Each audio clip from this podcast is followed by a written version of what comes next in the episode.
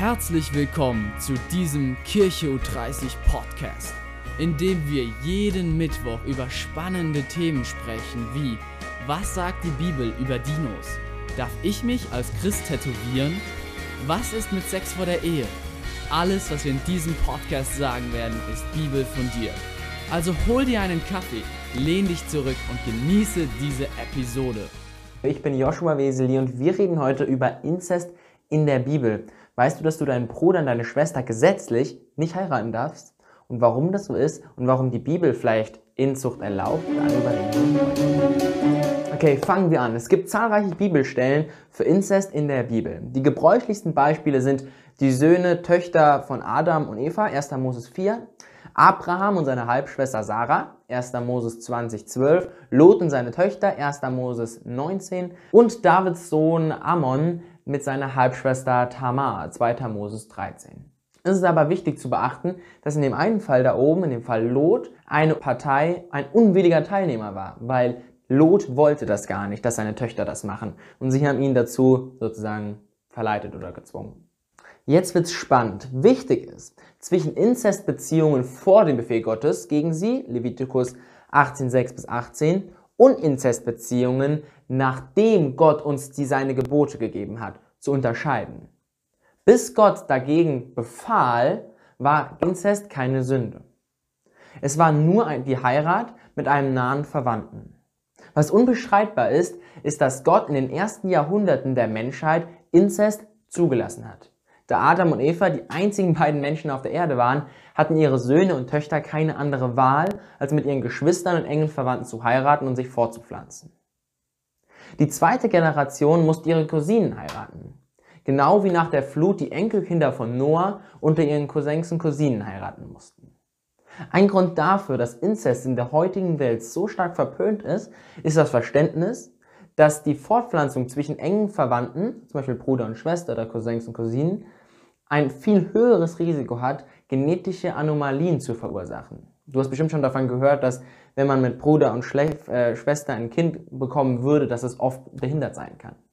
In der Frühzeit der Menschen war das aber kein Risiko, da der genetische Code von uns Menschen relativ fehlerfrei war.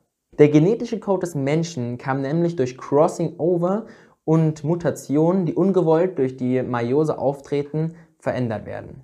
Diese Mutationen können durch Krankheiten rezessiv, die durch das Paaren von nahen Verwandten mit dem gleichen genetischen Code zum Vorschein kommen lassen. Ich hoffe, ihr habt das jetzt verstanden. Ich nicht. Aber ich glaube das mal, dass das stimmt. Ich kenne mich ja nicht aus mit so viel Bio. Ein weiteres großes Problem ist, dass Inzest heute fast immer ein vorpubertierendes oder ein machtloses Opfer betrifft. Und der Täter missbraucht seine Autorität, Eltern, Onkel, Lehrer, mit dem Ziel eigener sexueller Lust.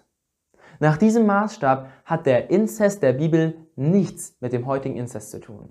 Es gab keinen Machtunterschied zwischen Kain und seiner Frau.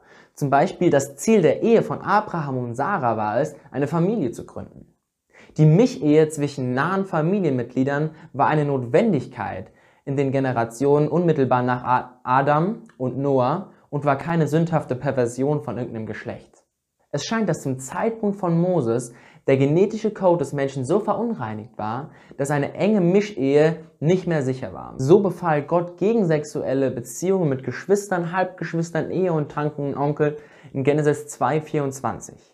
Erst viele Jahrhunderte später entdeckten die Menschen den genetischen Grund dafür, dass Inzest unsicher und unklug ist. Die Genetik war in den ersten Jahrhunderten der Menschheit kein Thema. Und die Ehen, die zwischen den Kindern Adams und Evas, Abrahams und Sarahs stattfanden, war keine egoistische Bestrebung nach sexueller Befriedigung oder Autoritätsmissbrauch. Dementsprechend sollten diese Beziehungen nicht als inzestiös angesehen werden. Also zusammenfassend können wir sagen, dass die sexuellen Beziehungen zwischen nahen Verwandten vor und nach dem Gesetz Gottes unterschiedlich betrachtet wurden. Es wurde erst dann Inzest als Gott dagegen befahl. Ich finde es übrigens unglaublich spannend, dass damals Gott schon Inzest verboten hat, obwohl die Menschen keine Ahnung von genetischem Code oder DNA haben, was uns heutzutage total logisch erscheint. Und Gott hat das früher schon für die Menschen genauso bedacht, dass die Menschen sicher leben können.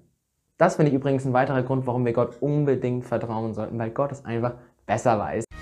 Das war unser Kirche U30 Podcast. Schön, dass du eingeschaltet hast.